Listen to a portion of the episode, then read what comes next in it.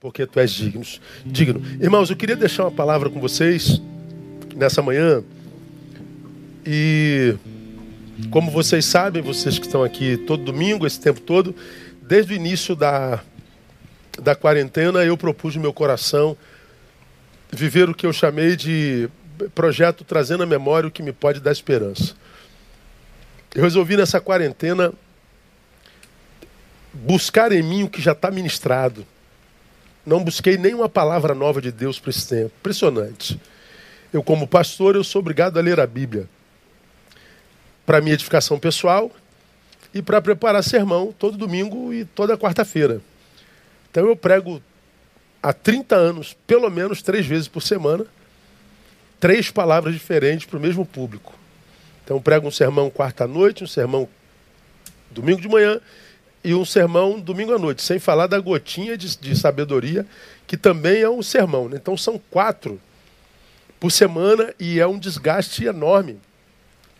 Então, durante esses anos todos, sempre pedindo ao Senhor uma palavra nova, na palavra, para edificar e alimentar seu povo. Nessa quarentena, eu resolvi trazer à memória aquelas palavras que o Senhor já tinha ministrado ao nosso coração.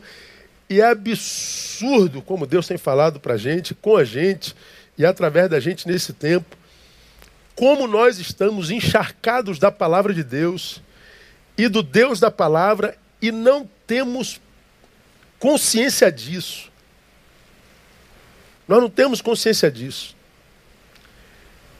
Quanto, e eu tenho dito aqui, quanto que, que a gente pede a Deus respostas, pede para que Deus fale, mostre a sua vontade para, e não percebe que Deus já fez isso, muitas vezes antes da gente pedir. Como eu tenho dito, há quem faça uma pergunta a Deus hoje que ele sabia que você já ia fazer hoje e já respondeu lá atrás. Você só precisa trazer à memória o que Deus já te falou. Quanta gente querendo saber a vontade de Deus para esse tempo e essa vontade já foi revelada. Tem que trazer à memória o que ele já revelou. Só que, lamentavelmente, nós brasileiros, nós cristãos, não somos, nós, nós não somos dados à meditação. Nós somos da produção, do, do, do movimento, mas nós não somos da quietude e da meditação. Nós somos elétricos, nós vivemos nesse tempo corrido e a gente acha que meditar é perder tempo, que, que refletir é perder tempo, que pensar é não fazer nada. O que, que a gente faz? A gente perde muito do que Deus já ministrou ao nosso coração. Agora, como eu tenho sido abençoado com o que Deus já revelou. Nessa manhã, eu quero compartilhar uma palavra que eu julgo absolutamente é, real para esse tempo presente e que eu acho que, que nos abençoa. Ah, deformados, de humanos a nada. Eu, eu, eu e você somos tomados por espanto Cada vez que a gente vê uma produção maligna levada a efeito por um ser da nossa raça, né?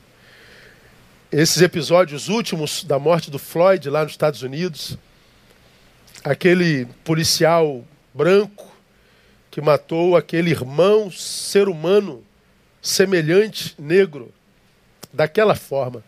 Nove minutos sobre o pescoço de um semelhante que gritava: Eu não consigo respirar por pura maldade, por puro prazer.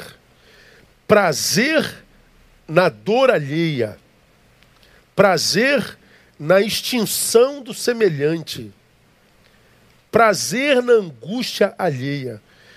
A gente que vê como testemunha pergunta: meu Deus, como é que um ser humano consegue fazer um negócio desse? Como que os colegas de farda não fazem nada? Como que eles impedem que outros façam? A que, a que nível nós chegamos? Aonde vamos parar, meu Deus do céu? Todos nós ficamos assim, estupefatos com as produções. Vemos polícia invadindo casas e matando meninos. Com dezenas, 76 tiros. Nós vemos crianças caindo das janelas, porque o cuidado que se ministrou à criança se ministrou a essa criança como se ela tivesse menos valor, porque não é meu filho. Porque se fosse meu filho, não se teria colocado no elevador sozinho. Mas não é meu filho, então a gente trata de qualquer jeito. O que está acontecendo com a gente? Mas não é só com aquele que vitimiza e é vitimizado mas também com a forma com a qual a gente reage. Ah, a gente clama por justiça, produzindo injustiça. Nas manifestações houve mortes. Na manifestação, nós vimos manifestantes queimando um policial vivo. Vemos o, o policial queimando. Nas manifestações, nós vimos, como me lembrou uma, uma, uma ovelha amada vindo para cá, um, um, um, cidadão jogando gasolina em cima de um carro parado e parece que a, o calor do motor incendiou aquele carro e o camarada que jogou a gasolina também pegou fogo e morreu queimado. E os comentários sobre aquele camarada é que nos assustam. Bem feito, vagabundo, salafrário, quis queimar a polícia, tem que morrer mesmo. E aí esse irmão que me mandou, me mandou o, o zap, ele ele estava assim estupefato, pastor, o que o senhor tem dito é verdade, como é que as pessoas estão doentes. Aí ele foi dizer, meu Deus, como é que vocês podem vibrar com a morte de alguém desse jeito? É um ser humano, é um semelhante. Aí teve alguém que respondeu ele assim: enquanto, enquanto muitos sentem penia desses zumbis, eles poucos se lixam para a vida alheia. E ele botou em caixa alta: olho por olho e dente por dente. Ninguém fala nada em defesa dos policiais que morrem ou se ferem em confronto com esses marginais. E o camarada conclui dizendo: sou cristão mas o Deus que eu sirvo é um Deus de justiça também. Portanto, ele diz: olho por olho, dente por dente. Imagina se ah, isso que esse camarada está dizendo fosse levado a efeito. Ou seja, se o salário do pecado e você pecou, então morte a você, a gente não estava vivo nem para dizer olho por olho, dente por dente, né? É porque a gente acha que Deus vê pecado como a gente vê. Então, quando, quando um, um, um policial mata um semelhante daquela forma, ele comete um assassinato. Mas se você. Isso é pecado. Se você rouba meu copo, é pecado também. Ambos têm como salário a morte. Então, se a gente fosse clamar olho por olho, dente por dente, ninguém estava vivo. Então a gente tinha que clamar graça por graça. Coincidentemente, minha, minha minha gotinha de ontem lá na live, na Provérbios em Gota, ah, eu falei sobre a metodologia divina, a estratégia divina para que nós acabemos com os nossos inimigos. Nós lemos provérbios que diz: quando caminho, os caminhos do homem agradam ao Senhor, faz que até seus inimigos tenham paz com ele. Eu falei, isso é uma estratégia divina para que nós acabemos com os nossos inimigos. E qual é a estratégia para que nós acabemos com os nossos inimigos? É uma estratégia completamente diferente desse cristão aqui, que diz que inimigo bom é inimigo morto. A estratégia divina é: inimigo bom é inimigo pacificado. Inimigo bom é inimigo transformado. Inimigo bom é inimigo que deixa de ser inimigo, porque eu ando no bom caminho. Eu sei que para o coração de muitos de vocês, isso é utopia. Mas o evangelho para o mundo caído é uma utopia. Porque o evangelho preconiza um mundo de justiça. E quando a gente olha para o nosso mundo, a gente não acredita que o mundo de justiça seja possível. O evangelho preconiza uma relação de amor. Um amor que eu ministro a você Independente da sua cor, independente da sua ideologia, independente da forma como você vive o Evangelho, independente do teu sexo, independente de qualquer coisa, o Evangelho diz, Neil, ama esse camarada como você se ama. Pois bem, isso é uma utopia, porque a gente hoje está com dificuldade de amar até quem ama a gente. Por quê? Porque a gente está com dificuldade de amar a gente. O Evangelho é utopia mesmo. Então, quando eu prego, para você que não entende, eu prego a utopia do Evangelho. Por incrível que pareça.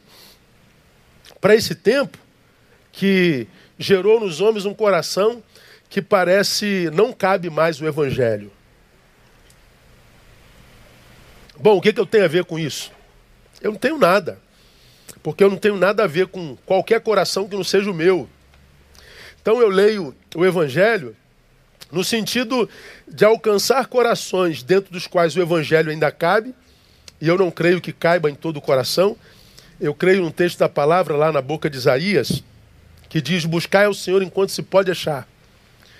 Então eu entendo, à luz desse texto, que cada um de nós tem um tempo para achar Deus. E quando esse tempo passa, parece que o coração empedra de tal forma que já não há mais salvação. Como diz agora o salmista que diz que é, aquele que sendo advertido, exortado muitas vezes, rejeita a exortação, será quebrado sem que haja possibilidade de cura.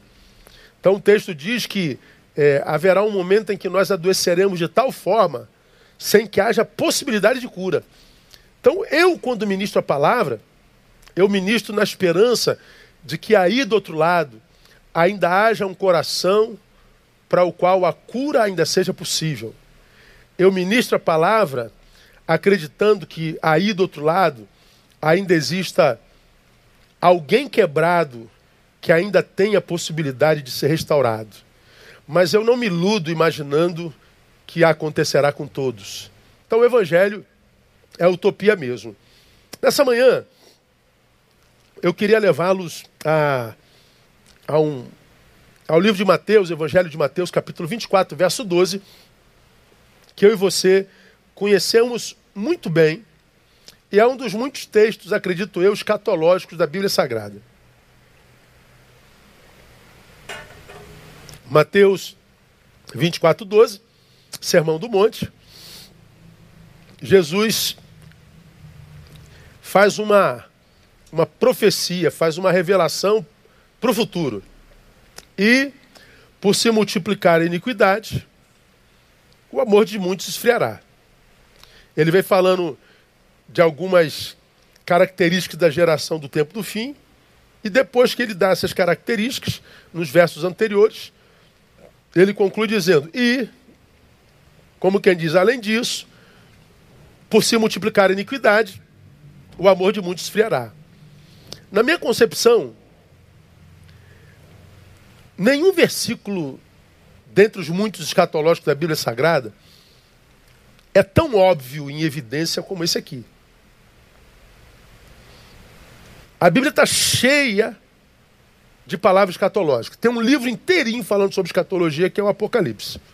Os sinais que antecederão o tempo do fim. O Sermão do Monte todinho fala lá sobre o princípio do fim, o princípio de dores.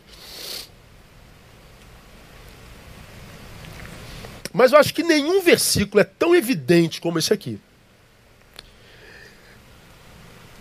Diz que os corações se esfriarão de amor de uma forma tão grande que a vida se tornará quase algo inviável. É como se ele dissesse: haverá um tempo em que não haveria vida na vida dos seres humanos. Seria um tempo em que corpos caminhariam nas ruas sem almas. Seria o tempo do Walking Dead. Caminhando com os mortos ou caminhando morto. Porque não haveria amor no coração. Da onde eu tiro isso, irmão? Eu tiro de 1 Coríntios capítulo 13, e você já me viu falar sobre isso. O texto é claro em dizer que ainda que eu falasse a língua dos homens e não tivesse amor, ainda que eu distribuísse meus bens para o sustento do pobre, não tivesse amor, ainda que eu entregasse meu corpo para ser queimado, não tivesse amor, ainda que eu fosse o conhecedor da palavra, da profecia e tivesse todos os dons e talentos e não tivesse amor, o texto diz lá no versículo 2 do capítulo 13 de 1 Coríntios: se não tiver amor, nada serei. Ou seja, eu posso fazer muito, saber a língua de, de homens e anjos, ser alguém que estabelece contato entre céu e terra, entre homens e homens. Eu posso ser o maior filântropo do mundo, distribuir todos os meus bens. Eu posso ser um mártir, entregar o meu corpo a ser queimado. Eu posso ser alguém que, que conheça toda a ciência, todos os dons. Mas se eu não tiver amor, embora eu faça muito, eu não sou nada. O texto está dizendo que eu sou enquanto amo. Como a Bíblia diz que a iniquidade esfriaria o amor, se eu sou enquanto amo, se eu sou enquanto tenho amor no coração, ele está dizendo: é, irmão, nós vamos chegar no tempo onde os corpos caminhariam sem amor no peito, os corpos caminhariam sem alma, os corpos caminhariam sem piedade, sem bondade, sem solidariedade. Ele está falando de um tempo walking dead mesmo onde, portanto, acredito eu, a vida não significaria nada. E por que, é importante ministrar essa palavra? Porque à luz de, de 1 Coríntios capítulo 13, espiritualmente falando, vida e amor se confundem. Se não houver amor, o que sobra é o nada. Se não tiver amor, olha lá, nada serei. O que, que eu sou se não amo? Nada. Então, a humanidade em mim, a vida em mim, só é vida enquanto eu amo. Se eu perder a capacidade de amar, a humanidade está sendo deformada, de humanos a nada. Daí o tema dessa palavra. Então tem um monte de gente, irmãos, sentada nos nossos bancos, com Deus na boca, sem amor no coração usando a palavra para justificar o seu ódio, o seu nada existencial. Todos os cultos, se você olhar aqui nos nossos comentários, e no comentário de qualquer culto, de qualquer igreja, você vai ver um monte de nada fazendo comentários desaforados, comentários desconstrutivos, comentários em nome de Deus e usando a palavra, que não cooperam com bem algum que só atrapalha o teu culto, atrapalha a tua concentração, aborrece a tua alma. Deus querendo falar contigo e ele atrapalhando Deus em nome de Jesus. Você acha que é ser humano ainda? Você acha que isso é humanidade? Pois é, ele ainda acha que é. Mas se você for perguntar à mulher dele, à esposa dele, se você for perguntar os filhos dele, os filhos deles dirão em off que já percebem que ele está doente,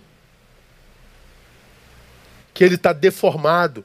E esse ele pode ser você, que virou um perturbador da terra e não um semeador de vida, que virou um atrapalhador coletivo, um perturbador de vidas, mas não consegue mais ministrar uma palavra de graça vive citando versículo, vive citando teologia, vive citando doutrina, mas não consegue mais acolher, nem amar, nem liberar uma palavra de graça. Porque o amor se foi. O que sobrou foi o legalismo. O que sobrou foi o juízo. O que sobrou foi a acusação. O que sobrou foi o juiz. O que sobrou foi o nada. De humanos a nada. Sou enquanto amo. Se o amor acabou em mim, o que sobra é o nada. E qual o problema disso, irmão? O problema é que quando eu denigro alguém, quando eu faço mal a alguém, quando eu gero dor em alguém, quando eu humilho a alguém, quando eu mato alguém, a quem que eu estou fazendo tudo isso? A nada, a ninguém. Porque você não é mais nada para mim. Eu sou um branco que te vejo como negro e o negro é nada para mim. Você é um, um, um, ser humano que professa uma fé de matiz africana e eu sou evangélico, então você não é nada para mim. Ah, você é da esquerda, eu sou da direita, então você é nada para mim. Eu sou da direita, eu sou da direita e você é da esquerda, vice-versa, você é nada para mim. Então não me interessa seu nome, sua família, sua dor, o que, que você pensa. Você não é nada. Quando o amor vai embora, o que, que acontece? É o nada fazendo nada a ninguém. Você não é nada. Então o que eu faço a você não quer dizer nada para mim. Por que, que não quer dizer nada? Porque eu também sou nada. Eu já fui desconstruído, eu já fui deformado. Eu sou um pedaço de carne que anda. Não tem mais rios de água viva fluindo dentro de mim. Se a água é uma água parada, é, é cisterna outra. É por isso que a sociedade está como está. Olho por olho, dente por dente, inimigo bom é inimigo morto. Ah, pastor, não me venha com essa palavra de paz, com essa palavra de perdão. A gente tem que arrebentar tudo mesmo. Pois é, ué. Você semeia essa visão, eles recebem essa palavra como visão e fazem a mesma coisa contigo. E nós vamos promovendo o que a gente vê sendo promovido no Brasil: 65 mil homicídios por ano, são 185 por, por dia, são 7, 8 por hora. Nós estamos gerando morte, homicídio, e como você já aprendeu, todo homicídio é também suicídio é homicídio de existência, é a raça humana matando raça humana. É a raça humana se auto-extinguindo. Ser humano matando ser humano é a humanidade se extinguindo. Nós estamos passando por uma extinção humana na raça. De seres humanos a nada. Por isso, quando o guarda branco mata o Floyd, ele não está matando nada, não estou fazendo nada. Quando eu coloco uma criança no elevador, fazendo nada. Quando eu xingo um pai de família porque discordei de uma ideia, estou xingando ninguém. Não estou fazendo nada. Então, é, esse é o problema. Nós fomos reduzidos a nada. A nada. Olha o barulhinho aí. Esse, barulhinho está atrapalhando. Fomos reduzidos a nada. Então, essa manhã, eu convido a vocês a fazerem uma autorreflexão. Se tiver algum vírus humanos aqui na rede, eu não leio comentários. Tira da rede. Para que eu e você possamos fazer uma alta análise hoje. Uma alta análise. Quanto de humanidade ainda te habita? E no teu passado, você era mais humano ou menos humano do que hoje? Qual o nível de consciência que você tem de que você está se deformando como gente. Tem noção de quanto você está doente nos teus afetos? Você tem noção de fato de quanto de ódio te habita? Você tem noção de quanto você é capaz de produzir mal a alguém hoje? Você tem noção de fato do quanto você desrespeita a dignidade humana? De quanto você hoje desrespeita a mais velhos, de quanto você desrespeita a gente que tem história de, de, de pertinência e, de, e de, de, de, influência positiva no mundo. Você tem noção de quanta dor você tem produzido nas tuas redes e na tua existência? Você tem noção de quanto você está doente? Você tem noção do teu índice de maldade hoje? Pois é, eu acho, irmãos, que ninguém se desumaniza, se deforma de humano a nada da noite para o dia. É um processo. Como que isso acontece, irmão? Bom, o texto nos, nos diz: por se multiplicar o quê? A iniquidade. Iniquidade, no grego, a palavra que se traduz por iniquidade é a palavra anomia. Anomia é literalmente desregramento. E esse desregramento não é só, como alguns traduzem, imoralidade sexual. Por se multiplicar a imoralidade sexual, o amor de muitos. Não, não é imoralidade, não. É desregramento. O desregramento aqui é a total ausência de autoridade. Total ausência de autoridade. Eu vou explicar a você. É o fim de todos os limites. Ou seja, não há mais limites para ninguém. Eu e você, que somos da mesma geração, ouvíamos muito regularmente no passado, porque a gente falava muito em respeito e praticava muito mais do que hoje. Hoje se fala, mas ninguém respeita mais ninguém. Nós somos de um tempo em que a gente discordava e não agredia ninguém.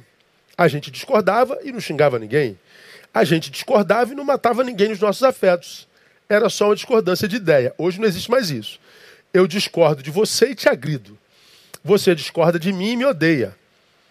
Você discorda de mim, eu te ponho para fora dos meus afetos. Eu te mato em mim e você me mata em você. Então nós colocamos os amores para fora. A ideologia está para além do denominador comum. Pois bem, nessa época, a gente dizia assim: ó, o teu direito termina quando começa o meu. Não, eu sei que o meu direito começa, o meu direito acaba quando começa o teu. E nós respeitávamos, havia um limite. Havia até onde eu podia te dizer alguma coisa. Havia um limite para que você dissesse alguma coisa para mim. Havia um limite. Nós não invadíamos propriedade alheia, nós respeitávamos os direitos dos outros. Nós tínhamos limites. Haviam regras. Isso pode, isso não pode. Havia regras. Anomia é a, a partículas a, mas nomos. Nomos é lei. Anomia é anti-lei, anti-regra. É o tudo pode. É o nada é proibido. Não há mais limites, não há mais autoridade, não há mais nada. Então, eu não quero mais saber se você é mais velho ou não.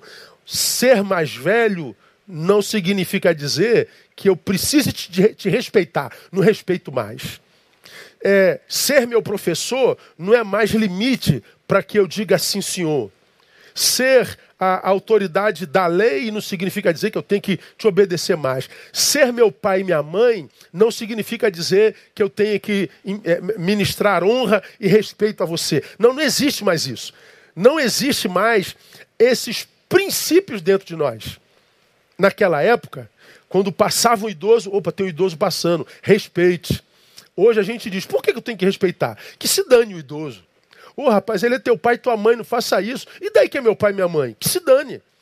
Aí daí que é mais velho. E daí que. Não, nós não temos mais limites. Nós vivemos numa anomia. Onde é que está escrito que eu tenho que fazer isso? Não tem mais nada escrito. Antes, o limite estava escrito no nosso coração. Eram princípios existenciais. Eram, eram leis que regiam a existência porque eram valores sociais, porque individuais, porque familiares.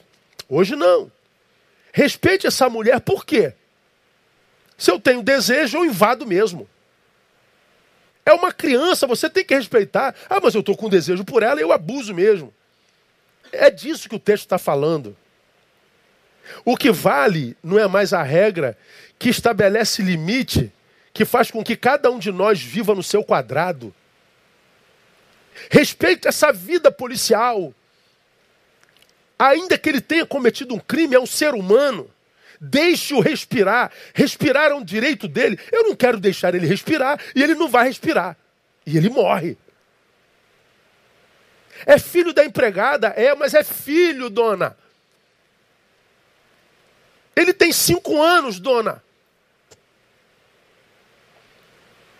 Ele é da direita, ele é da esquerda, varão. Mas ele é um ser humano. Não tem que apanhar, não, não tem que morrer, não, não tem que queimar vivo, não. É um ser humano. E porque é ser humano, a sua vida tem um valor implícito. Não interessa se ele é gay, se ele é hétero, se ele é crente, se ele é macumbeiro. Existem princípios que regiam a nossa existência, mas o texto está dizendo: quando esses princípios arrefecem em poder, a anomia entra, o que, que acontece? nosso amor esfria. E o que sobra em mim e em você é o bicho, é o animal. Aquele animal que faz e vive só para o seu prazer, para o seu umbigo.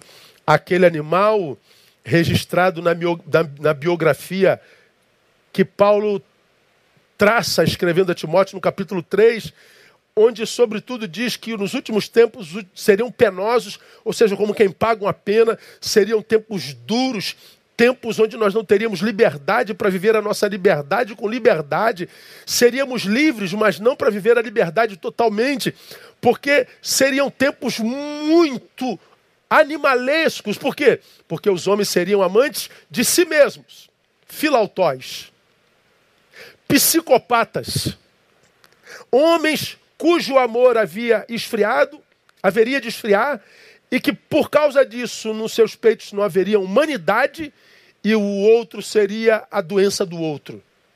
O outro praticaria a extinção do outro. Está escrito em 2 Timóteo capítulo 3, esse tempo chegou. Então eu entro aqui para atrapalhar o seu culto. Ah, eu não gosto de você, então não passa por aqui. Mas ele tem que passar lá para te atrapalhar. Ele não gosta de você, mas ele entra na tua rede para te, te, atormentar. Ele não acredita politicamente como você, mas ele vai lá na tua casa para te atormentar. É uma vida louca. E essa loucura, a cada ano que passa, acomete mais gente, e mais gente, e mais gente.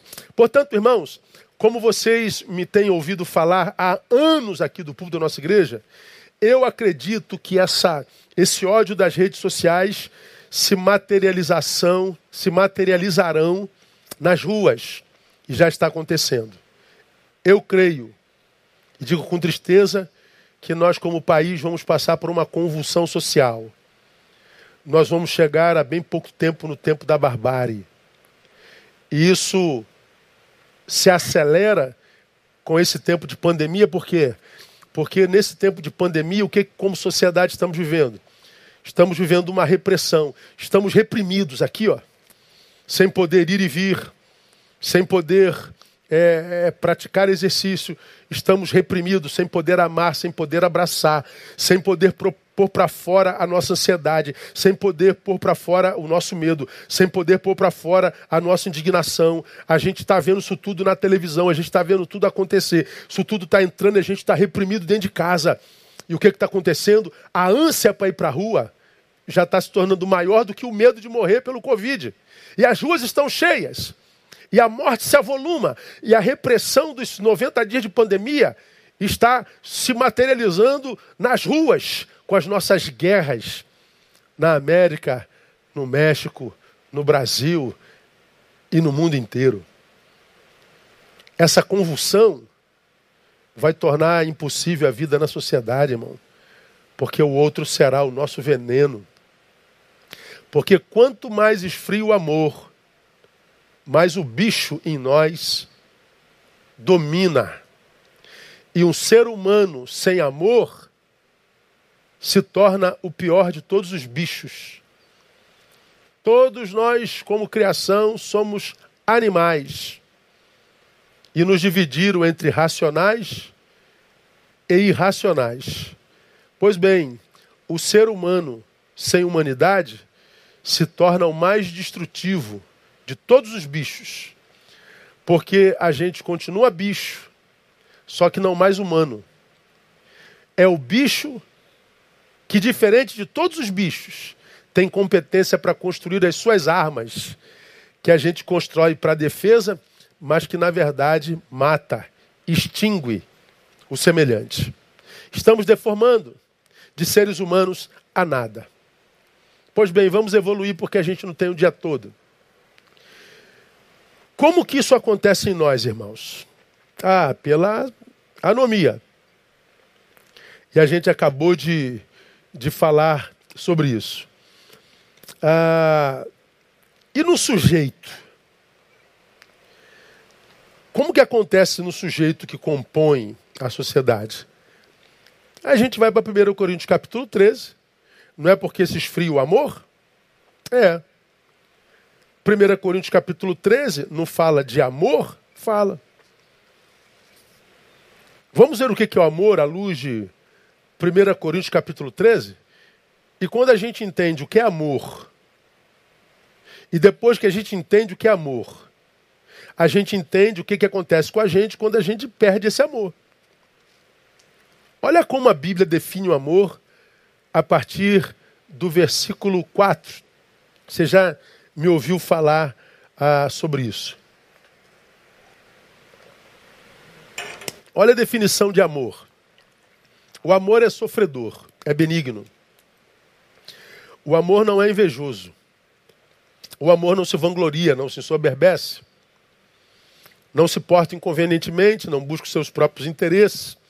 Não se irrita, não suspeita mal. O amor não se regozija com a injustiça. Ele se regozija com a verdade. Tudo sofre, tudo crê, tudo espera, tudo suporta. É assim que a palavra, pela boca de Paulo, define o amor. Olha que coisa interessante, irmão. O amor é sofredor. Se tira o amor da gente, o que, que acontece? Nos incapacita para o sofrimento. Por que, que eu, eu e você aguentamos sofrimento, irmão? Por que, que, por exemplo, nós suportamos tantas ofensas, tantas calúnias, tanta ingratidão, tanto, tanto ódio, tanta tanta coisa ruim. Porque em nós ainda habita amor. Esse amor nos capacita para suportar isso sem que isso nos adoeça. O amor é sofredor. Agora pense, tira o amor de nós. Se você me faz, eu te devolvo. Se você me diz, eu digo o dobro. Se você mata aqui, eu mato ali. Eu me torno incapaz paz para o sofrimento. Então será ferro afiando ferro. Será pedra sobre pedra, morte sobre morte, ódio sobre ódio. Tira o amor, a extinção se multiplica. Você me fez mal, eu não reajo. Por quê? Ah, porque o senhor é frouxo, pastor. Não é não, porque eu tenho amor próprio. Eu não vou reagir ao assalto à mão armada, por exemplo, porque eu amo a vida. Porque estar vivo para mim ainda é muito precioso, porque eu amo a esposa, porque eu amo filhos, porque eu amo amigos, eu ainda amo. Agora, se eu não tenho mais amor, já perdi a esposa, já perdi filho, ou tenho, mas não valorizo, não consigo nem amar nem mulher, mais filho. Ah, minha vida não vale nada. Você vem com mão armada, eu reajo, é para morrer mesmo. E se eu não morrer, eu te mato. Olha a cultura da morte. Tira o amor, irmão. A gente não suporta mais sofrimento. E não é só nessa vertente, não. Aonde nasce, por exemplo, irmão, a frustração com Deus? Aonde é que nasce isso? Como você me ouve falar, se Deus fosse bom, eu não estava passando por isso. Onde Deus estava quando aconteceu aquilo? Ah, se Deus fosse é, bom, pois é, é. Ele é perfeito, mesmo ontem, hoje, eternamente, no qual não há mudança nem sombra de, de, de variação. Mas por que, que a gente se frustra com Deus? Porque a gente acredita que se Deus fosse bom, o sofrimento não teria chegado, essa dor não teria chegado, eu não teria passado por essa dor insuportável. Ora, por que, que a dor se tornou insuportável? É porque que Deus não é bom? Não, é porque de repente o amor em você está arrefecendo. É o amor que me capacita para suportar a, a, a sofrimento. Aonde você acha que nasce o ateísta? O ateu? Ah, se Deus fosse bom, não tinha dor no mundo. Pois é, ele não consegue entender sofrimento como, como algo que coabita a ambiência do amor. Por quê? Porque o amor dele é, é arrefecido. É o amor que me capacita para o sofrimento. Quando foi que a oração virou só um discurso em nós? A gente fala de oração, mas não ora. Ou vocês falam de oração e não oram. Porque a gente não acredita mais no poder da oração. Se acreditasse, a gente oraria mais. Se a gente acreditasse que Deus responde, a gente oraria mais. Por que, que não acredita? Porque o amor está arrefecendo. Como que o ser humano vai se deformando a ponto de se transformar nesse nada? É, sendo é, alguém que vai se tornando incapaz de lidar com o sofrimento. E nós estamos cada vez menos capacitados para dor, cada vez menos capacitados para angústia nós estamos entregues ao hedonismo cada vez mais. A gente só quer prazer, a gente só quer sorriso, a gente só quer vitória, a gente só quer que tudo dê certo, a gente quer que tudo. Pois é, isso quer dizer o quê? Que nós estamos perdendo a capacidade de lidar com o sofrimento. Estamos sendo desconstruídos. Quando a Bíblia diz que o amor é benigno, como que a desconstrução vai dando? Nos tornando sonegadores do bem. Pense comigo, se eu me torno incapaz de suportar a dor, se eu absolvo, absolvo a ideia de que a vida é injusta totalmente, o que, que me sobra? O que, que me sobra é o coitadismo, o que, que me sobra é a revolta. O que me sobra é a amargura, o que me sobra é o desejo de vingança. E o senhor vem me falar de bem, pastor? O senhor quer que eu doe para os pobres? O senhor quer que eu me preocupe com a população? Eu quero que morra todo mundo, pastor. Pois é. Esse quer que morra todo mundo é sintoma, varão. É sintoma. Essa sua indiferença é sintoma. Você não foi assim a vida toda. Você está piorando. Como que eu sou desconstruído de ser humano a nada? Incapaz para dor e indiferente para praticar o bem. O texto está dizendo: o amor não é invejoso tira o amor de mim e de você, o que, que sobra? O que sobra é inveja. Ou seja, o sucesso do outro vai nos incomodar, a prosperidade do outro vai nos incomodar, a intimidade de, com Deus do outro vai me incomodar, o, o, o, o, afeto que ele cativa dos outros vai me incomodar, a, a, a, a, a família linda que ele tem vai me incomodar, o cabelo liso dela me incomoda, o sorriso dela me incomoda, só que nada disso é admitido. Nada paz do outro vai me incomodar. Gente, pense, é, vamos imaginar que esse camarada, essa mulher, esteja aí no culto atrapalhando você. Todo culto tem, em todo lugar. Se esse camarada tivesse de bem com a vida, tu acha que ele estava aqui chateando a vida dos outros? Você acha que esse camarada tivesse uma mulher linda para estar do lado tomando café, namorando, beijando na boca, ele estava aqui enchendo o teu colarinho? Você acha que alguém que está bem consigo mesmo perturba a vida de alguém? Não. Ele sabe, por exemplo, que aqui você está sendo abençoado. Ele sabe a, a credibilidade que essa comunidade tem, que esse pastor tem. Ele sabe a qualidade da palavra que você recebe aqui. Só que ele não tem isso. Ele diz que não gosta, ele diz que não ama, ele diz que odeia, mas está lá todo dia. O que, que é isso? É inveja. Ele inveja a tua alegria, ele inveja a fonte na qual você bebe, ele inveja a tua solidariedade, ele inveja. A inveja é isso aí, é a falta do amor. Agora, olha que coisa tremenda, irmão. A palavra inveja é a palavra grega dizelu. Demudo Z-E-L-O, dizelu. Sabe qual é a tradução literal de, de Esforçar-se por. Quem é o invejoso? é aquele que deveria esforçar-se por. Esforçar-se por o quê? Para ter aquilo que você tem que causa nele inveja. Mas ele não esforça-se por. Poxa, pastor Neil tem um casamento lindo. Caramba, é tão legal, cara, ver a relação dele com a pastora Andréia. Os olhos dessa mulher brilham. O sorriso dessa mulher expulsa demônio. Pô, eles são tão maneiros, são simples. A gente fala isso por aí, né? Ele queria ter um casamento igual o meu, igual o teu, ele queria ter uma família igual a tua. Então ele devia fazer o quê? Quer ter um, um casamento igual o meu? Trata a sua esposa igual eu trato. Que a tua esposa trate o marido como ela trata. Quer ter um ministério igual ao nosso? Faça o que o nosso faz. Ame como a gente ame. Você quer ter a inteligência que o outro tem? Estuda igual ele estuda, pô. Você quer ter o que ele tem financeiramente? Trabalhe igual ele trabalhe. Trabalha.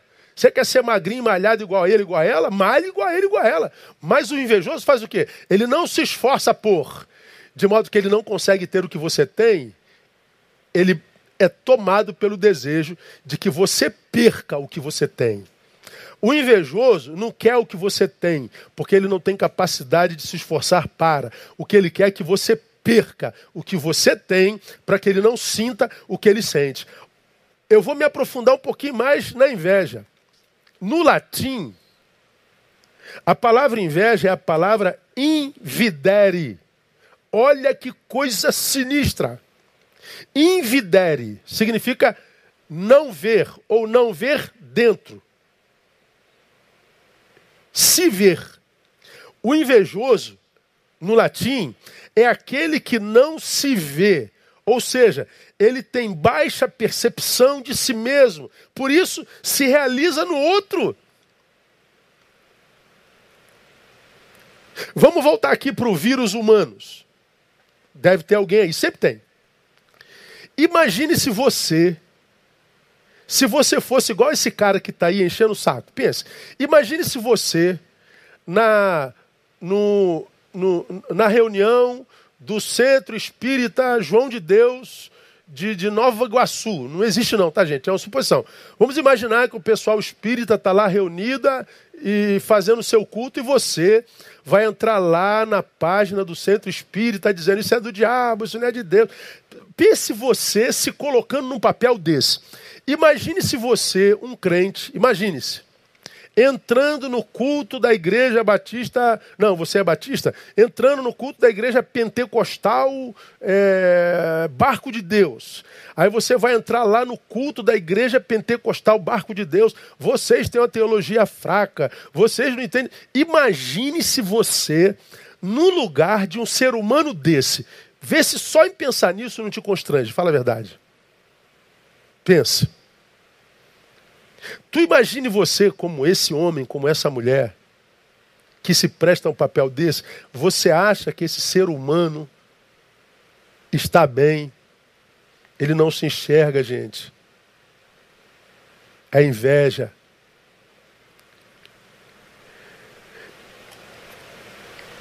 E uma realidade, hein? Ninguém inveja alguém que fez menos do que ele mesmo. A gente só inveja quem fez mais do que a gente. O que te inveja faz uma declaração explícita de visão apequenada de si mesmo. Tira o amor. O que a gente vê na vida é gente querendo destruir o outro porque não vai suportar a alegria dele, a prosperidade dele, a paz dele, a magreza dele, o cabelo dele, o, a amizade dele. Nós vivemos num mundo de autodestruição. Dá para entender o que, que acontece com a gente quando a gente perde o amor? O mundo vira uma desgraça. A gente, diz o texto lá, o amor não se vangloria. Sem amor, a gente come sardinha e, e rota caviar. Aí você, vamos voltar aqui para humanos vírus. Ó, coitadinho, se tem alguém lá, deve estar tá morrendo de vergonha, né, cara? Bom, o problema é seu. É, é, você pode se enxergar agora. Vamos imaginar esse camarada que está aqui. É, mas a Bíblia diz que ele está tentando disputar a teologia dele com a minha. Como quem diz, eu sou mais inteligente que o pastor Neil. É, mas se é, por que está aqui disputando, querendo aparecer? É vanglória. Sábios jamais expõem aqueles que não são. Sábios jamais usam sua sabedoria para iluminar a ignorância do outro. Sábios, diante da ignorância, tentam contribuir para que ela seja arrefecida, mas só se o ignorante desejar. Senão, o sábio se cala. Sábios não respondem perguntas que não foram feitas. Sábios não falam demais. Nunca. Vanglória. O que, que é isso? Falta de amor. O amor não se soberbece. E nós? Soberba pura. Minha religião é a única certa. Minha ideologia é a única certa. Quem não pensa como eu está errado. Se não pensa como eu, é inimigo. Soberba. Não se porta inconvenientemente. Olha aí os inconvenientes em todo canto. Gente se metendo na tua vida, você que se mete na vida de todo mundo, você que dá opinião que não pediram. A gente vive um mundo atravessado porque a gente vive em rede, a gente vive contaminado um pelo outro. Ah, não busca seus próprios interesses, ou seja, o amor não é egoísta. Pois bem, irmão, percebe que quando se tira o amor de nós, a gente não está tirando um sentimentozinho, não. A gente está tirando a nossa própria existência. Tira o amor de você, irmão. Você morre. A gente não morre quando a morte chega. A gente morre quando o amor se vai. Porque a gente morreu, porque perdemos a capacidade de amar, nós construímos uma sociedade à luz de 1 Coríntios capítulo 13, aqui vou terminar, com as características reveladas nesse mesmo texto. Perdemos o amor? Perdemos. Perdemos a capacidade de lidar com o sofrimento. Perdemos a capacidade de praticar o bem. Nos tornamos invejosos, sofremos com a, a, a prosperidade alheia. Nos tornamos vangloriosos, nos tornamos soberbos, nos tornamos inconvenientes, nos tornamos egoístas. E assim nós construímos uma sociedade. Uma sociedade que vive como? A Bíblia diz lá: o amor não se irrita. Nós vivemos irritados. Perdeu o amor. A gente vive a flor da pele, irmão. Está me olhando por quê? Verme, vagabundo, salafrária. Tempo todo agressão. Porque o amor está arrefecendo em nós. Quem ama não xinga, irmão. Quem ama não desrespeita. Quem ama entende que o ser humano é maior do que a frase que postou. É maior do que o videozinho que postou e com o qual você discordou. Você lê o cabeçalho de um livro e diz que o livro não presta. É porque você está doente. O amor não suspeita mal. Nós perdemos o amor, não acreditamos em mais ninguém, nem coisa alguma. Para mim, todo pastor é safado, todo político é safado, todo preto é safado, todo branco é safado, todo, todo ateu é safado, é, todo mundo, tudo que se mexe é safado. Nós vivemos esse totalitarismo no nosso diagnóstico. Não existem mais exceções para quem adoeceu no amor, porque nós nos tornamos descrentes. Não se regozija com a injustiça.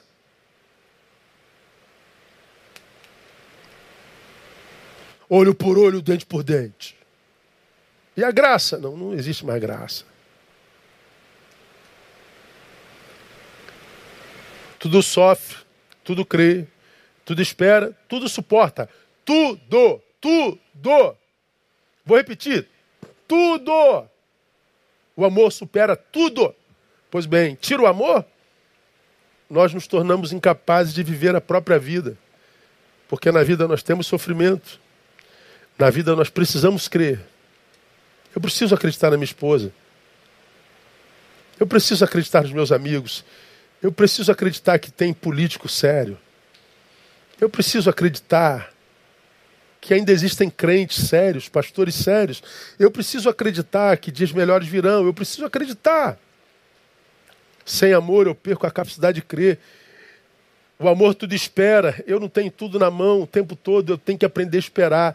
Eu tenho que esperar o tempo de Deus. Eu tenho que esperar o tempo da cirurgia. Eu tenho que esperar o tempo da aprovação. Eu tenho que esperar o tempo da aprovação. Eu tenho que esperar o tempo de, de, de voltar a cultuar com os meus irmãos. Eu tenho que esperar o tempo do filho obedecer. Eu tenho que esperar. Eu tenho que esperar. Eu tenho que... Deus, eu não consigo mais esperar. O amor está arrefecendo. O amor tudo suporta. Como disse alguém, viver é ter que engolir alguns sapos de vez em quando, né, irmão? Você sabe que a pessoa está dizendo não tem nada a ver com a verdade, nada. Mas você tem que engolir aquele sapo para ter paz. É o amor que faz isso. Tira o amor de nós, a vida se inviabiliza. Por isso, irmão, tanta gente desesperada da vida, tanta gente dando cabo da própria vida, tanta Tá gente achando que viver não vale a pena, porque o amor se foi e a vida sem amor se torna um horror. Porque sem amor nós seremos promotores e produtores de horror. O que nós estamos vendo na sociedade é horror atrás de horror. Porque todos achando que o errado é o outro, que quem promove horror é o outro, e nós estamos promovendo o horror sem perceber que horror nós estamos produzindo. Qual é a nossa salvação, irmão?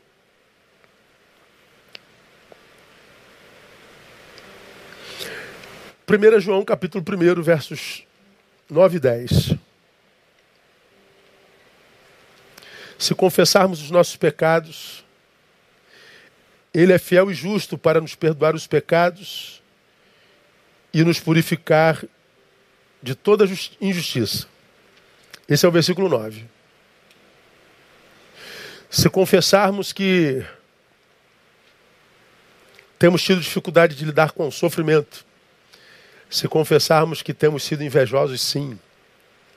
Se confessarmos que temos sido soberbos, se confessarmos que temos sido, sido vangloriosos, se confessarmos que nós temos andado irritados, iracundos, se confessarmos que nós temos pecado, se confessarmos que nós temos dificuldade de reconhecer nossos pecados, se confessarmos que a gente tem achado que só quem peca é o outro, que só errado é o outro, se confessarmos que a gente tem apedrejado tanta gente, xingado tanta gente, gerado tanto ódio em nome de Deus, em nome da Bíblia, se confessarmos os nossos pecados, Ele é fiel e justo para nos perdoar os pecados e nos purificar de toda injustiça. Porque se dissermos que não temos cometido pecado, fazemos-lo mentiroso e a Sua palavra não está em nós. Então, toda vez que eu digo quem peca é você, não eu. O errado é você da direita, não eu. O errado é você da esquerda, eu da direita jamais. Ah, o pecado é você que gosta dele, eu, eu não. O pecado é você, é, é, pecado é você não odiá-lo, eu não, eu odeio. O pecado é o outro. Enquanto a gente fizer isso, irmão, a gente não mente a respeito do outro nem a respeito de nós, apenas não. Nós mentimos a respeito de Deus, porque Ele diz que todos nós pecamos. A única chance, irmãos, de reverter essa desconstrução, essa deformação de ser humano a nada que nós estamos vendo diante da nossa fuça, diante dos nossos olhos, é confessão do pecado, para que perdoados sejamos purificados e voltemos a amar de novo. Que você da esquerda volte a amar quem é da direita e vice-versa que você que celebra a morte do inimigo, celebre a conversão dele, a ressurreição dele. Para você que diz amar o seu cônjuge, materialize esse amor de novo. Para que você que diz amar a Deus, materialize esse amor servindo. Para que esse amor seja visto de novo. E esse amor reconstrua os limites acabe com a anomia e faça a vida florescer de novo. Porque se não for pelo arrependimento, que gera purificação, que restaura o amor e convivência, o que a gente vai ver é a repetição do passado. O homem sendo o veneno do próprio homem. Que Deus tenha misericórdia de nós e nos dê a graça, irmãos, de como família de Deus, de como povo de Deus, de como sujeito de Deus, como discípulo de Jesus, a gente possa praticar o amor, materializá-lo, interceptar a celeridade da anomia que tem esfriado o amor no peito de todos os homens.